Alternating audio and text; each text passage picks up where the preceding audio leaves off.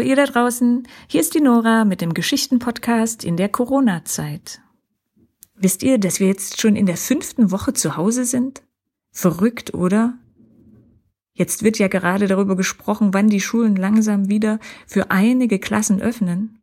Aber für alle anderen gibt es noch keinen Plan. Komisch, diese ungewisse Zukunft. Ich stelle euch heute jemanden vor, der auch lange, lange Zeit eine ungewisse Zukunft hatte. Er war viele Jahre im Gefängnis und wusste nicht, wann er entlassen werden würde. Und weil wir jetzt in einer ähnlichen Situation sind, dass wir irgendwie zu Hause eingesperrt sind und nicht wissen, wie es weitergeht, hat er fünf Tipps für uns. Gleich in der Geschichte lernt ihr Nathan Scharansky kennen. Ich erzähle euch, warum er ins Gefängnis kam, was ihm die Kraft gab, durchzuhalten und welche Tipps er heute für uns alle hat. Auf geht's!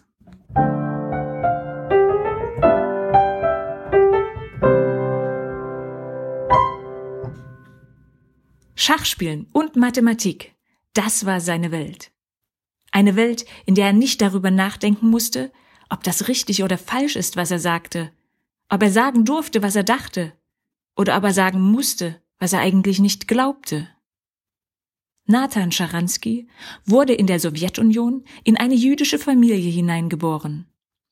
Aber alles, was mit dem Jüdischsein zu tun hatte, war verboten.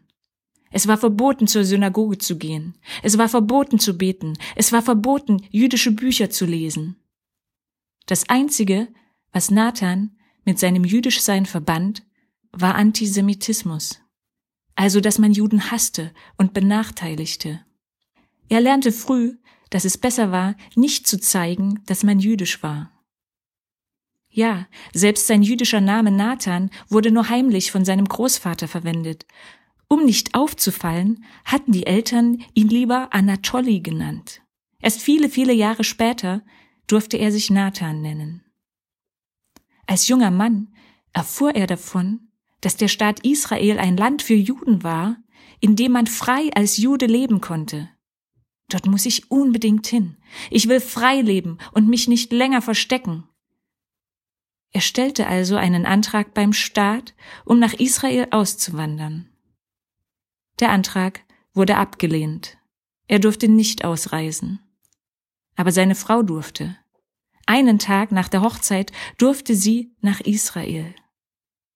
Nathan blieb in der Sowjetunion und begann dafür zu kämpfen, dass Juden jüdisch leben durften, dass Juden nach Israel ausreisen durften, wenn sie wollten. Und überhaupt kämpfte er dafür, dass alle Menschen in der Sowjetunion menschenwürdig behandelt wurden. Das wurden sie nämlich nicht. Alle sollten das Gleiche denken. Und wer etwas anderes sagte, als der Staat es wollte, wurde gefangen genommen. Nathan wusste, dass es gefährlich war, für die Freiheit zu kämpfen. Aber er hat sich bewusst dafür entschieden. Nach zwei Jahren gab seine Frau in Israel einem Touristen heimlich ein Büchlein mit, das er Nathan bringen sollte. Es war ein kleines schwarzes Buch. Nathan öffnete das Büchlein und konnte nichts lesen. Es waren die Psalmen auf Hebräisch, und Nathan konnte nur ganz wenige Worte auf Hebräisch. Die Buchstaben sind ganz anders als die russischen. Er sah in das Buch und sah nur tausende von fremden Zeichen. Er wusste nicht einmal, wo ein Satz begann oder endete. Ich habe im Moment keinen Kopf dafür und auch keine Zeit, sagte er und legte das Büchlein zur Seite. Vielleicht schaue ich es mir später an. Einige Tage danach wurde er von der Polizei festgenommen und ins Gefängnis gebracht. Er bekam eine Liste, auf der alle Dinge standen, die die Polizei von ihm mitgenommen hatte. Da stand auch ein kleines schwarzes Buch mit nicht russischem Text. Die Polizisten hatten keine Ahnung, dass das Hebräisch war. Als Nathan das auf der Liste las, bat er die Gefängniswärter. Bitte bringt mir dieses kleine Buch. Aber sie sagten nein. Immer wieder bat er sie, bitte bringt mir dieses kleine Buch. Aber sie sagten nein. Drei Jahre lang bat er um das kleine Buch, bis sie es ihm schließlich gaben. Jetzt machte er sich also daran herauszufinden, was die fremden Zeichen zu bedeuten hatten. Er hatte viel Zeit. Also verglich er die Zeichen miteinander, schaute sich die Wörter an, schaute, wo die Wörter wieder vorkamen. Und ganz, ganz langsam erkannte er das System der Sprache. Und der erste Satz, den er entziffern konnte, war ein Satz aus Psalm 23. Auch wenn ich durch das Tal des Todes gehe, fürchte ich nichts Böses. Auch wenn ich durch das Tal des Todes gehe, fürchte ich nichts Böses. Dieser Satz sprang ihn an. Wer hat mir diesen Satz geschickt? Meine Frau?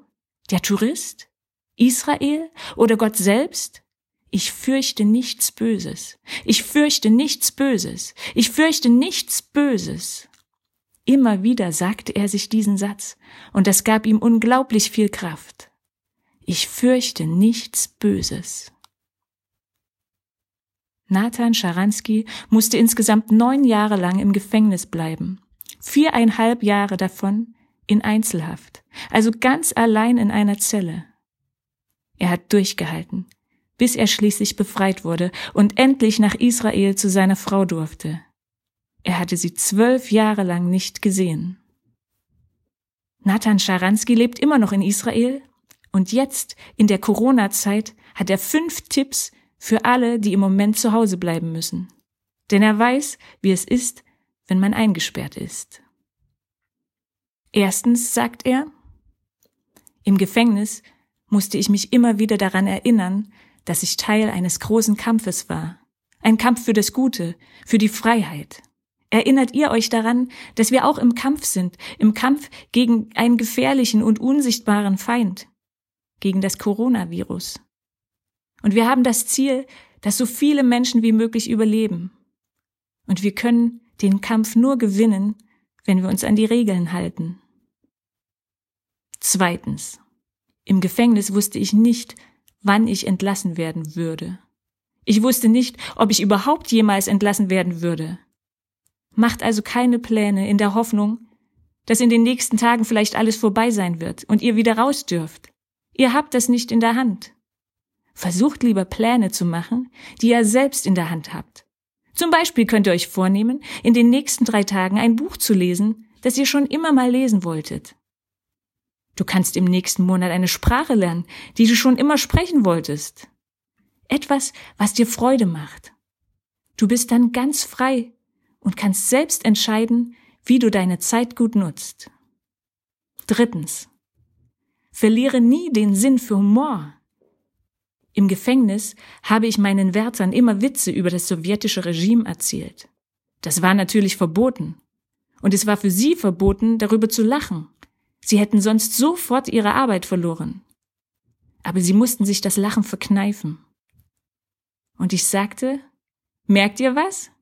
Ihr seid eigentlich die Gefangenen. Ihr dürft nicht mal lachen, wenn ihr lachen wollt.